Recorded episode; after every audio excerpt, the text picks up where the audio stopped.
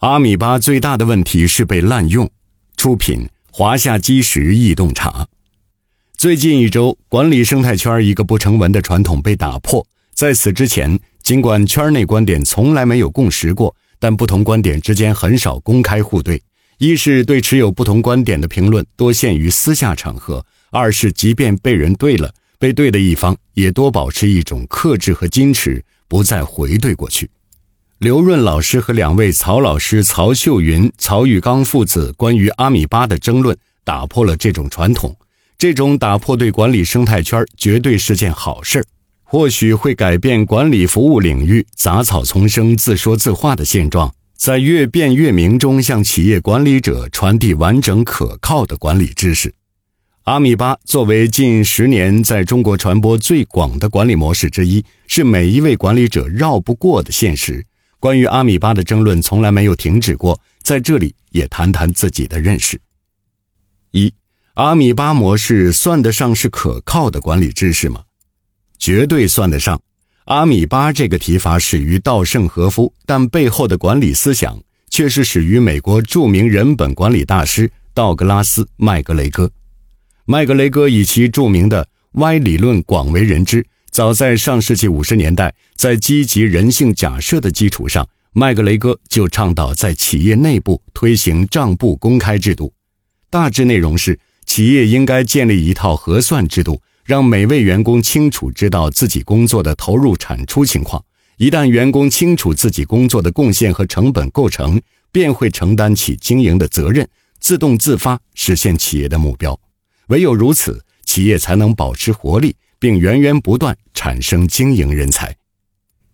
稻盛先生读没读过麦格雷戈的书，无从考证。可以明确的是，麦格雷戈的书发表时，稻盛的第一家公司京都陶瓷还没有成立。但稻盛却实实在在是身体力行的将账簿公开制度付诸实施的企业家，这便是阿米巴模式。读过他的书的人都能感受到他人生态度之通透和管理企业之走心，实在让人高山仰止。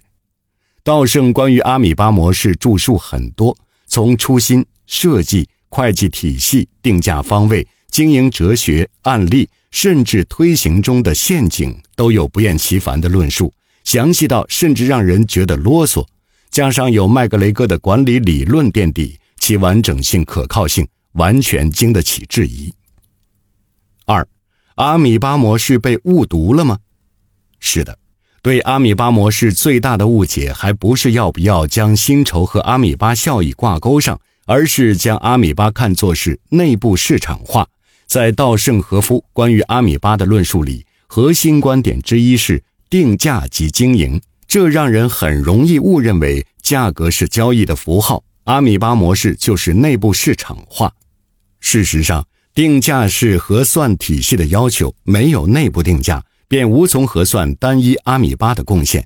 需要清楚的是，定价是为了核算，核算不是为了定价，而是为了让阿米巴的主体清楚自己的贡献。把阿米巴看作是内部市场化，不是阿米巴的尴尬，而是内部市场化的尴尬。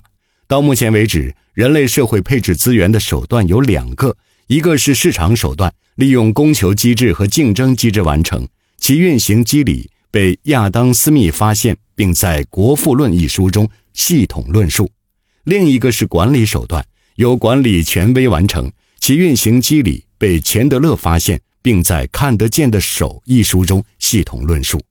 企业之间配置资源主要依靠市场手段完成，企业内部资源配置主要依靠管理手段完成。在供方和需方受限的条件下，市场手段配置资源的方式是无效的。近年来，有一股夸大企业内部市场化的思潮，对很多企业祸害不浅。把阿米巴看作是内部市场化，正是这股思潮的一厢情愿。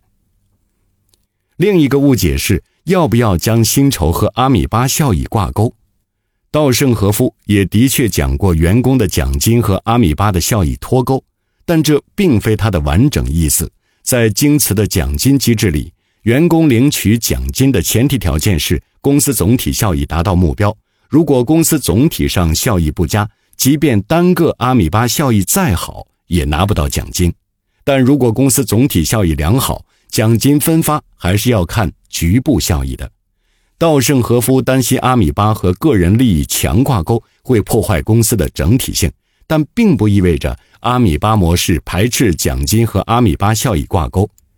麦格雷戈在呼吁账簿公开制度的同时，就大力推广斯凯伦计划，而斯凯伦计划的核心内容之一就是将员工的奖金和他创造的增益挂钩。三，阿米巴模式有缺陷吗？有，而且相当大，但不是阿米巴模式被诟病的理由。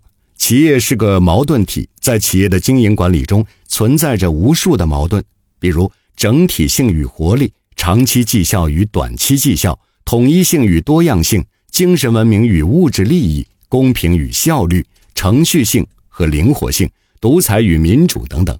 这些矛盾经常无法协调，互为代价。管理者必须在矛盾中做出选择，而做出一种选择时，需要采取另一种手段来对冲，或者在后面采取措施弥补选择的缺陷。任正非曾经用生动的比喻来描述管理者处理这种矛盾时需要采取的做法，就是倒浆糊，面多了加水，水多了加面。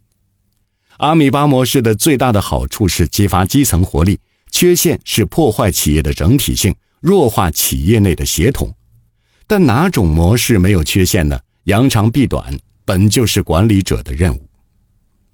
四，阿米巴尴尬吗？有点但这不是阿米巴独有的。阿米巴最大的尴尬是被误用，在实施中与员工个人利益的深度绑定，利益分配的功能被过度放大。其他价值被忽略，以至于阿米巴本身的缺陷被放大。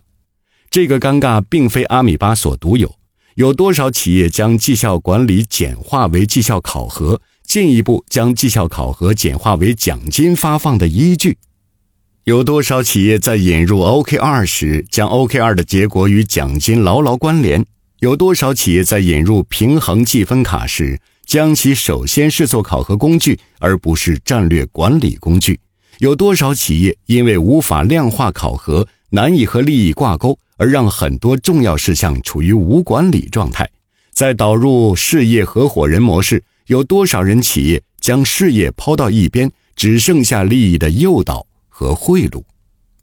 这个尴尬恐怕不在这些管理方法本身，而是在于管理从业者。对钱这个杠杆的信念，远远高于对管理、对现代组织治理、对企业文化的信念。信念的转换需要整个管理生态的努力。